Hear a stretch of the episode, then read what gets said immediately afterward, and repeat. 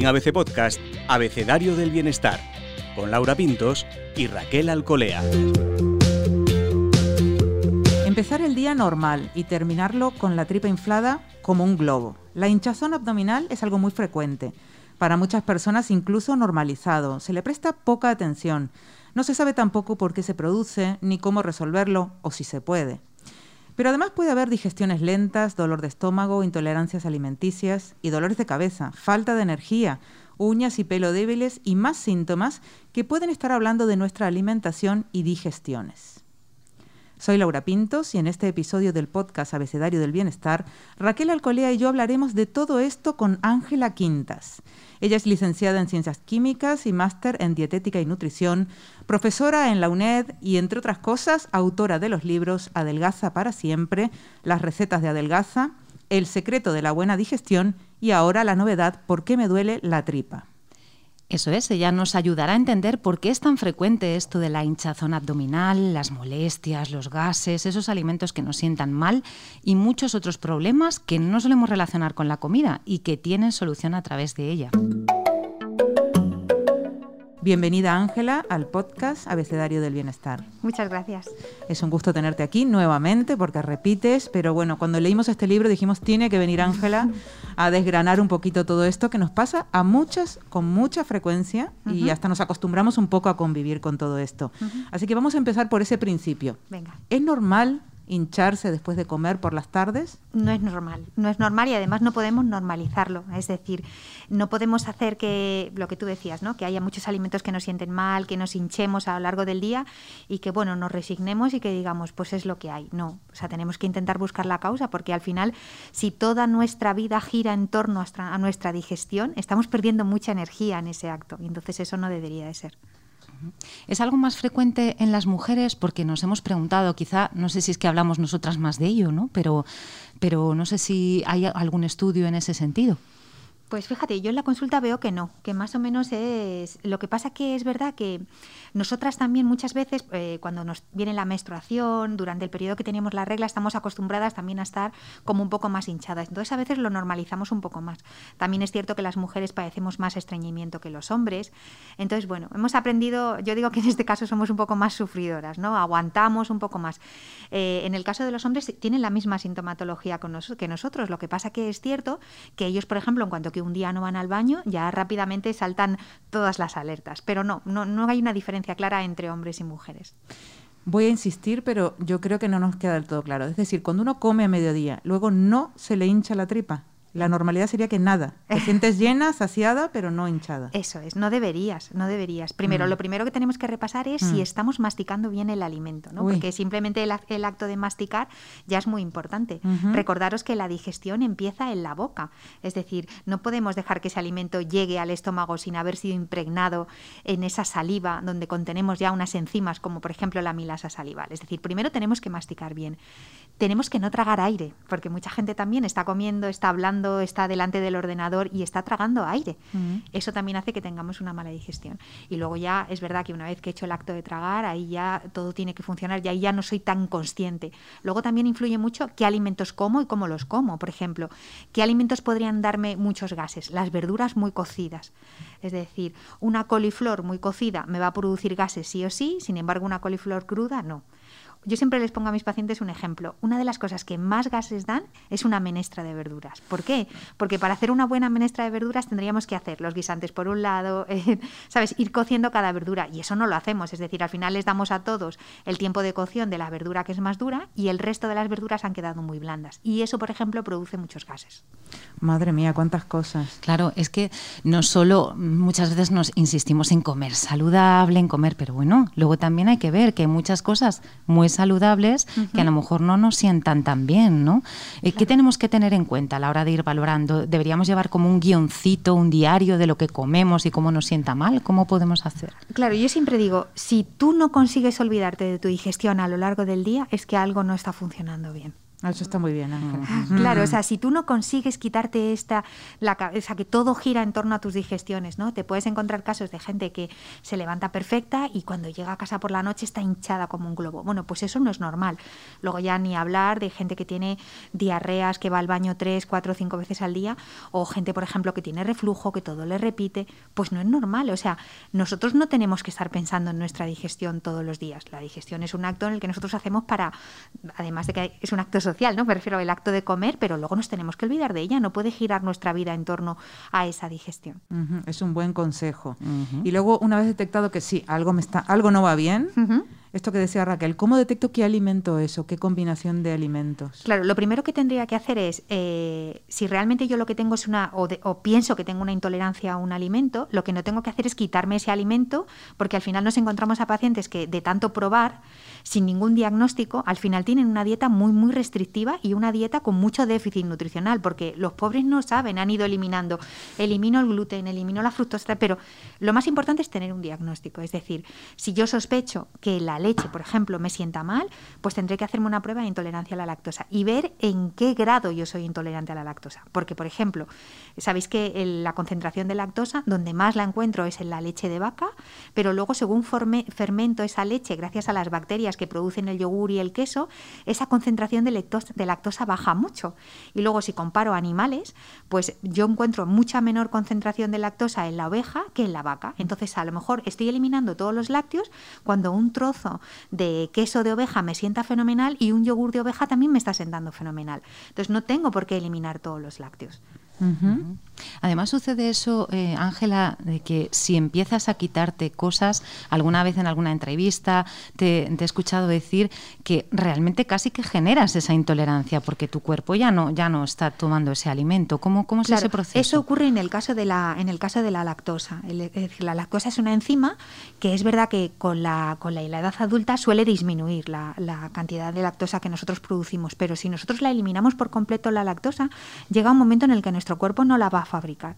Entonces no tiene sentido. Es, es decir, los lácteos nos están aportando mm, cosas muy buenas. Los lácteos tienen hidrato, que sería la lactosa, tienen proteína, que es la caseína, y además me están aportando calcio. Es decir, eliminarlos por eliminarlos no tiene sentido. Es verdad que cuando yo tengo una intolerancia grande a la lactosa, tendré que eliminarlos, pero bueno, ahora también tenemos alternativa como por ejemplo los alimentos sin lactosa.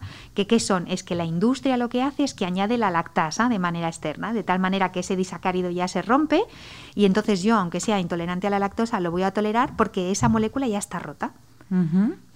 Y Ángela, eh, no sé si la, edad es un factor, es decir, o es que comemos peor y, más, y con más prisas y demás, o es que con la edad tenemos más problemas digestivos.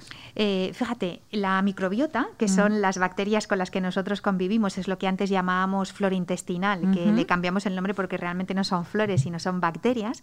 Eh, se suele mantener estable a partir de los cuatro años, más o menos lo mantenemos estable, al no ser que pase algo, ¿no? Que tenga que tomar un antibiótico o que, bueno, que coja algún virus, alguna bacteria.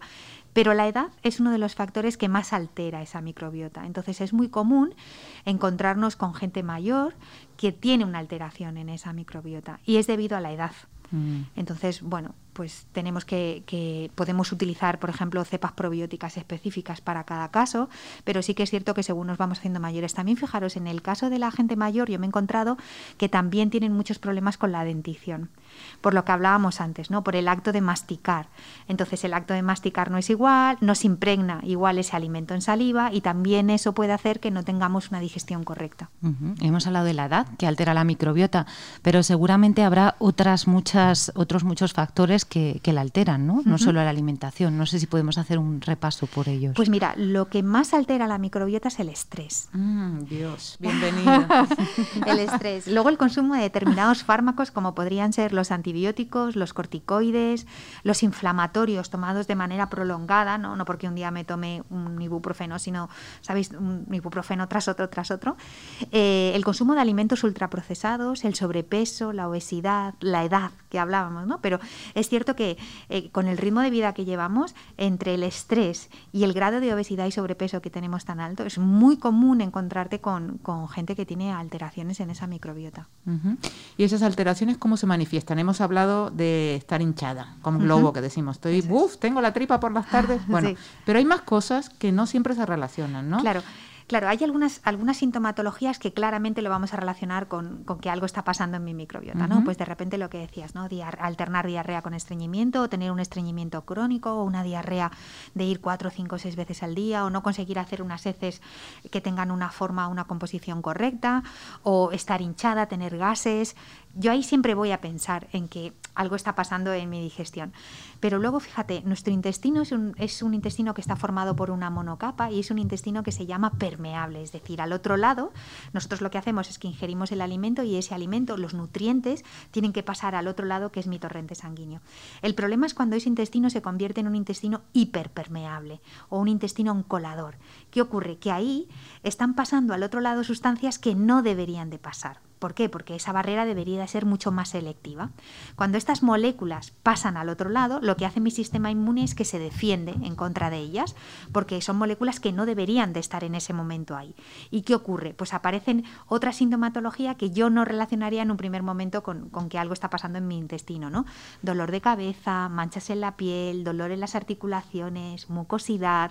Claro, yo sí, de repente me duele la cabeza, quizás no voy a pensar como primera opción que mi problema va a estar en el intestino. El estreñimiento que has citado anteriormente es otra de las grandes preocupaciones, pero fíjate que lo tenemos a veces tan normalizado que ni siquiera sabemos cuándo tenemos estreñimiento. ¿Qué es tener estreñimiento? Claro. Fíjate, lo primero que no hay que hacer es utilizar laxantes para ir al baño. Es decir, si yo utilizo un laxante para ir al baño es que algo estoy haciendo mal. Primero tengo que definir qué es estreñimiento. ¿no? Se considera normal desde ir dos veces al día hasta ir tres veces por semana. Si yo ya sé que sí, que tengo estreñimiento, que no cumplo este requisito, lo primero que voy a hacer es repasar la alimentación. ¿Por qué? Porque yo me he encontrado muchos pacientes que te dicen, soy muy estreñida. Y dices, normal, si es que no estás comiendo absolutamente nada de fibra. Entonces, la solución no es tomar un laxante, no, la solución es repasar primero qué estás comiendo si estás comiendo bien, ahora vamos a ver si te estás hidratando de manera correcta, ¿vale? Eh, a lo mejor tampoco te estás hidratando de manera correcta. Luego, si estás moviéndote, no te digo ya hacer ejercicio, caminando, ¿por qué? Porque ese caminar va a ayudar a, los movimientos peristálticos que nosotros tenemos en el intestino, a pesar que nuestro intestino mide 7 metros y que el alimento tiene que recorrer esos 7 metros y eso lo hace gracias a estos movimientos peristálticos. Si a pesar de eso lo estoy haciendo todo bien, como me hidrato, me muevo, entonces sí, vamos a tratar ese estreñimiento. ¿Cómo? Podemos utilizar cepas probióticas específicas, podemos utilizar prebióticos, podemos utilizar eh, formadores de mucílagos como son la, chía y el lino, que lo que van a hacer es hidratar esa parte para que el, bolo pues salga con mayor facilidad. O sea, ahí sí podemos hacer cosas. Pero lo que no tiene sentido es, sin haber repasado los tres primeros pasos, utilizar un laxante. Porque llegará un momento que si no utilizo ese laxante ya no voy a ir al baño. Ángela, todo esto que nombras, claro, me hace pensar en los superalimentos que se llaman ahora, todo lo que se comenta en Internet de comer saludable, comer sano, y aún así tienes la sensación de que hay más problemas digestivos. Fíjate, es que eh, nosotros vivimos en un país en el que es una gozada la cantidad de alimentos que tenemos a nuestro mm. alcance. Es decir, yo creo que al lado de cada casa hay un mercado donde puedes ir a comprar carne, pescado. Yo siempre digo, si tú vas al mercado, ahí no hay que leer etiquetas, es decir, carne, pescado, huevos, fruta, verdura, lo tienes. El problema es que estamos abusando mucho de los alimentos ultraprocesados. Y ahí sí que tenemos azúcares ocultos, grasas que no son del todo saludables, falta de fibra. Eh, bueno, estamos utilizando estos alimentos que realmente no habría que utilizarlos de esta manera. Y encima lo que hemos dicho antes, esos alimentos también dañan nuestra microbiota. Entonces, yo siempre digo los superalimentos, genial, pero ¿qué cantidad de ese superalimento tengo que tomar para realmente sacarle ese beneficio? Y lo importante, si yo me estoy tomando un superalimento y estoy descuidando todo lo demás, no me sirve para nada. Entonces, bienvenidos los superalimentos, pero tienen que estar integrados dentro de una buena alimentación para que yo realmente pueda sacar beneficio de ellos. Claro, la alimentación entonces que mi mala microbiota es de mercado, es decir, alimentos frescos eh, y variado, es decir, ¿hay algún alimento que debamos, no sé, suprimir, que no sea fresco? En principio no, fíjate, y además nosotros tenemos eh, alimentos que se llaman alimentos funcionales, que son alimentos que ya tienen cepas probióticas dentro, ¿no? que serían el yogur, el kéfir, el té kombucha todos estos, los encurtidos también, todos estos alimentos eh, me sirven para mantener mi microbiota estable. El problema es que cuando ya esa microbiota ha sufrido una disbiosis, es decir, cuando ya ha sufrido un desequilibrio, ahí ya sí que tendré que recurrir a cepas probióticas específicas, ¿vale? Pero está genial introducir este tipo de alimentos dentro de, mi dieta. Y esto que da título a tu libro, a tu último libro, del dolor de tripa, ¿no? Mm, hay gente también que se ha acostumbrado bastante a que la tripa le duela, le, moleste. Claro, si existe dolor, o sea, tenemos que ver qué es lo que está pasando. Pensar que, eh, sabéis que se conoce al, intestino como el segundo cerebro, ¿no? ¿Por qué se le conoce como el segundo cerebro? Nosotros podemos encontrar en el intestino tantas neuronas como las que hay en el cerebro de un perro. Es decir, el 80% de nuestra serotonina, que es el neurotransmisor de la felicidad, del placer, se secreta en el intestino. Es muy importante, no podemos no podemos olvidarnos. Y luego, fijaros, sabéis que esta serotonina se va a convertir en melatonina, que es la que me va a hacer dormir de manera profunda. O sea que tenemos que cuidar, eh, evidentemente. Y además ahora cada vez se están publicando más estudios en los que se está viendo que una alteración en, la, en, algunas patologías como la esclerosis múltiple, el Alzheimer, la depresión, la ansiedad, hay una alteración en esa microbiota. Luego no podemos descuidarla nunca. Incluso se está viendo, lo último que se está publicando es eh, si tiene algo que ver cómo reaccionan las diferentes personas frente al COVID, dependiendo de la microbiota, porque ¿por qué dentro de una misma familia hay gente que se infecta, hay gente que no, hay gente que tiene una sintomatología? Bueno, pues se está mirando a la microbiota, porque al fin y al cabo nosotros, la microbiota, eh, nuestra barrera intestinal es nuestro contacto con el exterior. Tenemos una superficie que es tan grande como un campo de tenis, 300 metros cuadrados si yo le extendiera. Entonces realmente se está estudiando para ver si, bueno, porque hay gente que se infecta de una manera, porque hay gente que tiene unos síntomas, porque dentro de una familia hay gente que lo coge y gente que no. Pues está mirando también a la microbiota. Incluso relación con la salud mental, ¿verdad? Sí, lo que decíamos. De casos de depresión o casos que directamente se analiza y, se ve que hay algo alterado ahí. O sea, es de ida y vuelta esa relación. Lo que no se sabe muy bien es qué fue primero. Es decir, si nosotros tenemos eh, un problema como ansiedad, depresión y no se sabe muy bien qué fue primero, pero lo que sí está claro es que el 80% de la serotonina, que es el neurotransmisor de la felicidad, del placer, se secreta en el intestino. Esto es muy fuerte. Claro, entonces, si nuestro intestino no está bien, mm pues, y luego es lo que decíamos, ¿no? Esa serotonina se fabrica a partir del triptófano, pero es que esa serotonina se va a convertir en melatonina, que es la que me va a hacer dormir de manera profunda. Entonces, al final es un ciclo. ¿Qué ocurre? La mayoría de los antidepresivos son recaptadores de serotonina.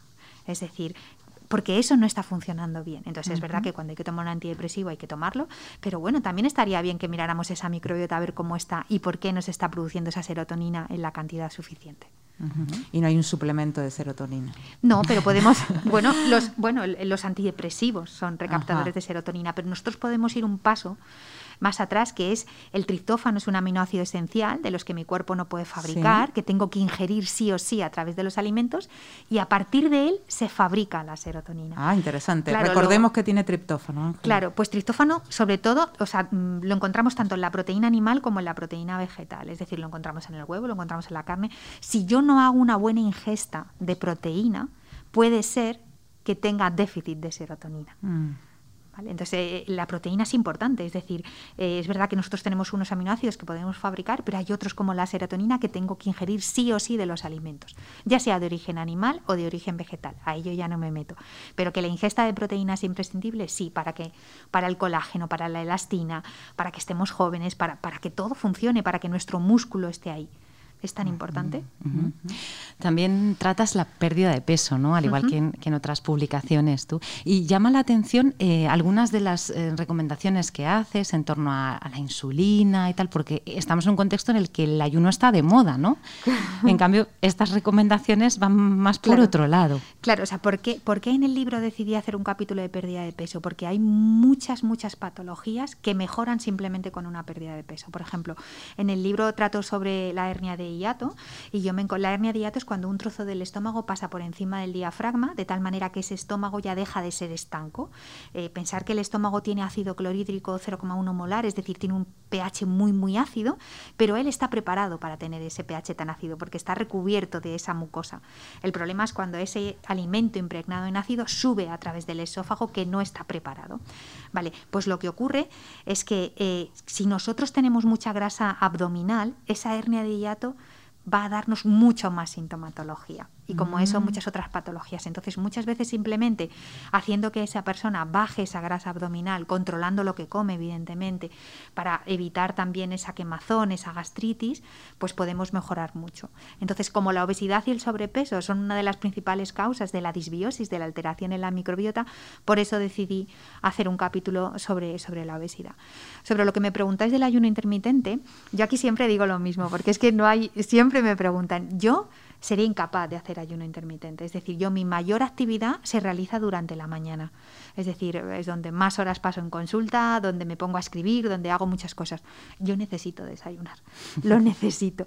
Y luego muchas veces me he encontrado, o sea, el ayuno intermitente es verdad que abrimos una ventana en la que dejamos descansar mi páncreas y eso como fundamento químico está muy bien, pero lo que yo no puedo hacer, que yo sí me he encontrado gente que lo, lo están malinterpretando, es decir, como solamente voy a ingerir un alimento una vez al día, puedo comer lo que quiera. No, perdona, ese alimento sigue tiene que ser de calidad, tiene que tener realmente nutrientes, no por el hecho de que vaya a comer una vez al día puedo comer lo que quiera.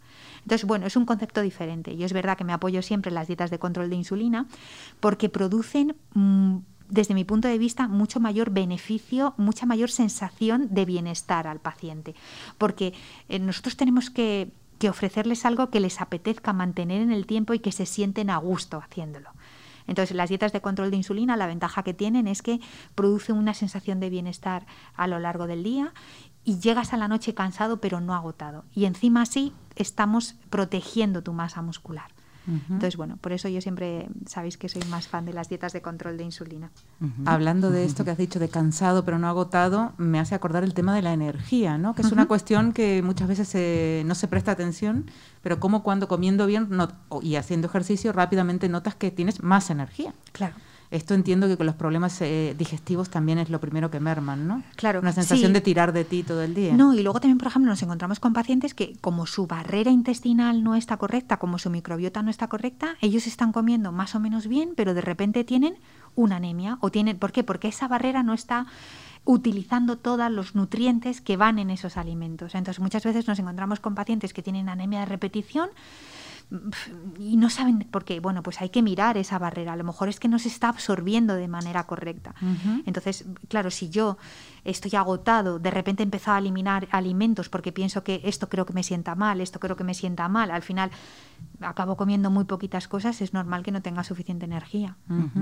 Hay algo que nos ha llamado la atención, que es el tema de la candidiasis, sobre todo porque ese síntoma que mencionas sobre esa necesidad de comer dulce es muy frecuente y no nos podíamos imaginar que, tenía que ver con, la candidiasis, ¿no? Claro, lo primero que hay que distinguir entre si yo tengo ganas de comer mm, dulce solo por la tarde o si tengo ganas de comer dulce todo el día, ¿vale? En el caso de la cándida, las ganas de comer dulce son a todas horas, es decir, y además es que eh, eh, la persona que lo padece te dice, mira, yo soy capaz de no comer nada con tal de comerme el postre, o sea, lo tengo clarísimo, o sea, necesito ese mm. dulce. ¿Por qué? Porque la cándida es un hongo, es una levadura que se alimenta de dulce. Entonces, su cuerpo se lo está pidiendo, es decir, lo necesita. Entonces, es un paciente que... Eh, yo rápidamente cuando le veo digo, aquí tenemos una cándida porque tienen cambios de humor, eh, comen dulce de manera descontrolada, eh, le molestan mucho los olores fuertes, tienen dolor en las articulaciones. O sea, es un paciente que realmente se encuentra enfermo lo describen como una continua resaca para que os hagáis la idea. ¿no? se produce un aldehído que produce esa sensación, esa sensación de, yo les llamo cuerpo de noche vieja, ¿no? esa sensación de, de, que están agotados pero realmente no saben lo que les pasa. Y lo que ha pasado es que todas las mujeres tenemos un reservorio de cándidas en nuestra vagina y el problema es cuando esa cándida crece y coloniza zonas donde no debería estar, es decir, sale de ese reservorio. Si es una cándida vaginal, yo creo que mucha gente ha tenido alguna vez cándida vaginal y rápidamente lo notamos porque son picores, cándida bucal igual porque tengo estas llagas en la boca, pero la cándida estomacal en un primer momento no, mm, no voy a notar así nada, pero realmente un paciente que tiene cándida es que las ganas de comer dulce son tremendas. Si yo solo tuviera ganas de comer dulce por la tarde, ahí podría ser una bajada de serotonina, lo que hablábamos antes, la serotonina es el neurotransmisor que se secreta por la tarde y cuando yo tengo una bajada de serotonina, por ejemplo, un síndrome premenstrual, es una bajada de serotonina. Por eso cuando nos va a venir la regla decimos, qué raro, me apetece chocolate, ¿qué me está pasando? ¿no? Ah, sí, sí. Claro, pues hay gente que tiene esa bajada de serotonina todos los días. Bueno, pues ahí es un problema de una bajada de serotonina. Habría que ver si estoy comiendo suficiente triptófano, este aminoácido esencial, si mi microbiota está bien. O sea, habría que ver qué es lo que si estoy comiendo de manera correcta. En la menopausia también pasa. Después de tener un bebé, el famoso baby blues también es una, una, bajada de serotonina. O sea, las mujeres somos mucho más propensas a tener estas bajadas de serotonina que los hombres. Madre mía, mi nueva palabra favorita, la serotonina, por ella. Ángela, y esto de la proteína que nosotros eh, en ABC Bienestar tratamos mucho eh, en temas de alimentación y también en temas de fitness, ¿no? Porque está, es un mensaje frecuente eso de aumentar la proteína para la masa muscular. Sí. ¿Qué sería una cantidad de cómo se calcula la cantidad de proteína para cada persona? Bueno, ¿Depende de cada uno o hay algún baremo? Eh, depende de cada uno, depende mm. del peso, depende del tipo de ejercicio que haga. Mm. Bueno, habría. Yo, eh, basándome en las dietas de control de insulina, lo mejor para no producir un pico de insulina es introducir siempre una porción de hidrato y una porción de proteína, buscando siempre una proteína de calidad, evidentemente. Una proteína baja en grasa, de calidad y que realmente cuanto menos sea eh, proteína que vaya junto con ultraprocesados, pues mucho mejor. Es decir, tanto en la comida como en la cena, proteína. Porque a veces en las cenas se hacen estas cenas ligeras, ¿no? De ensalada. Bueno, pero puedes hacer una ensalada poniéndole proteína. claro, puedes ponerle esa ensalada huevo, atún, pollo. O sea, eh, fijaros, cuando nosotros solamente ingerimos hidrato de carbono en una cantidad importante, lo que ocurre es que ese hidrato de carbono, una vez que ha llegado a mi torrente sanguíneo, mi, mi páncreas tiene que secretar insulina para normalizar esos niveles de hidrato de carbono. Y pasan tres cosas.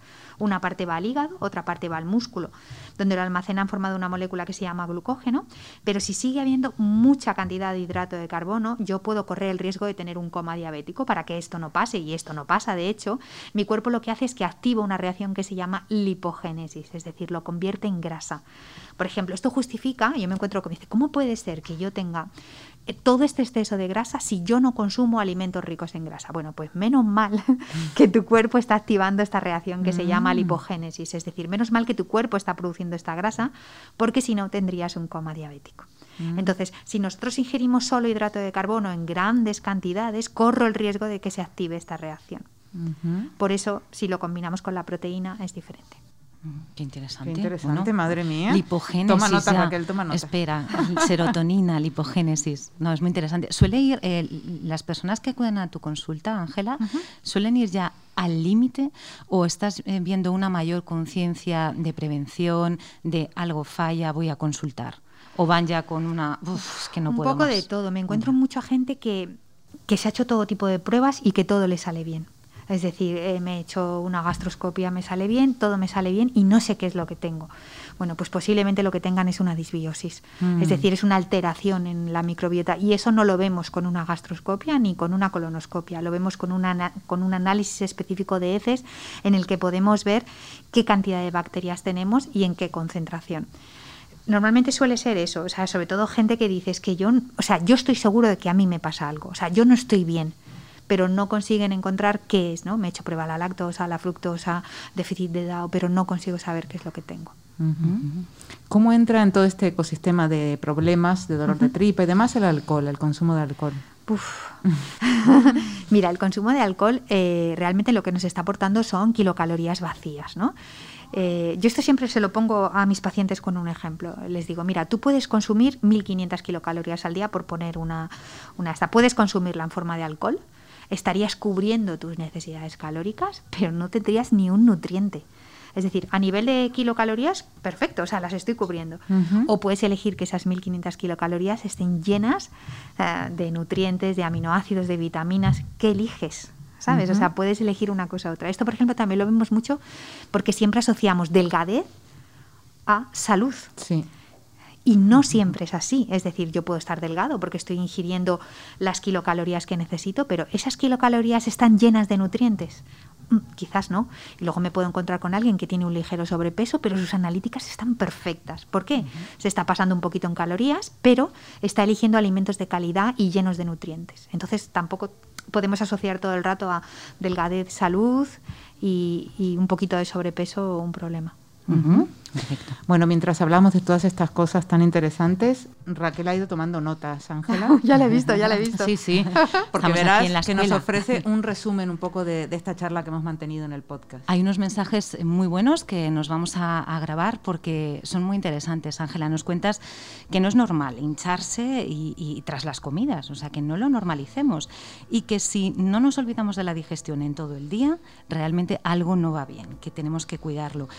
Eh, las pruebas, los experimentos con gaseosa, los justos, o sea, no andemos quitándonos, poniéndonos sin consultar previamente a un profesional si algo está pasando, ¿no? La palabra mágica microbiota que tanto nos gusta, de la que tanto hablábamos, y queremos saber qué es lo que nos altera, pues nos la altera la edad, como muy bien has señalado, pero otras muchas cosas, el sobrepeso, la obesidad, el consumo de determinados fármacos que has citado específicamente, los ultraprocesados y el estrés, pero así me lo dejo para el último porque es el más importante, según nos has, comentado. Eh, para ver si la microbiota está dañada, nos dices que veamos determinadas señales, ¿no? Diferencias entre diarrea, estreñimiento, estas cosas y, oh, estreñimiento, pero ¿cuándo estamos realmente estreñidos? Y des, por favor, no toméis laxantes, no, no es la solución. De dos veces por día a tres veces por semana es algo normal. A partir de ahí, pues cada uno lo suyo, ¿no? Y en cuanto a la alimentación, mercado, la palabra mágica, mercado, siempre alimentos frescos, huyamos de los ultraprocesados, que no nos vamos a cansar nunca de decirlo, y el intestino es el segundo cerebro, cuidémoslo que mm, con ello protegemos también la salud mental, que con ello somos más felices. Hemos hablado del triptófano, de cómo encontrarlo, de cómo localizarlo. Y también nos recuerdas que eh, si hablas de pérdida de peso y si hablas de obesidad es porque muchas patologías digestivas se resuelven con la pérdida de peso. En definitiva, Laura, que es eh, nuestro intestino, hay que mimarlo y aunque no lo veamos, tenemos que tenerlo muy presente. Sí, sí, esta, esta relación tan cercana entre el intestino y la salud y el estado de ánimo eh, es alucinante y además consultar a profesionales, ¿no? Al final pues sois lo que, los que sabéis y este diagnóstico. A mí me ha encantado además lo de la digestión empieza por la boca. Uy, masticar, masticar, no tragar aire, no hablar. Qué difícil, ¿no? ¿Cuántas cosas podemos hacer mientras comemos? Hablar, móvil, trabajar y de todo, ¿no? Bueno, muchísimas gracias, Ángela, como siempre, por participar de ABC Bienestar. Y hasta la próxima, Bienestarios.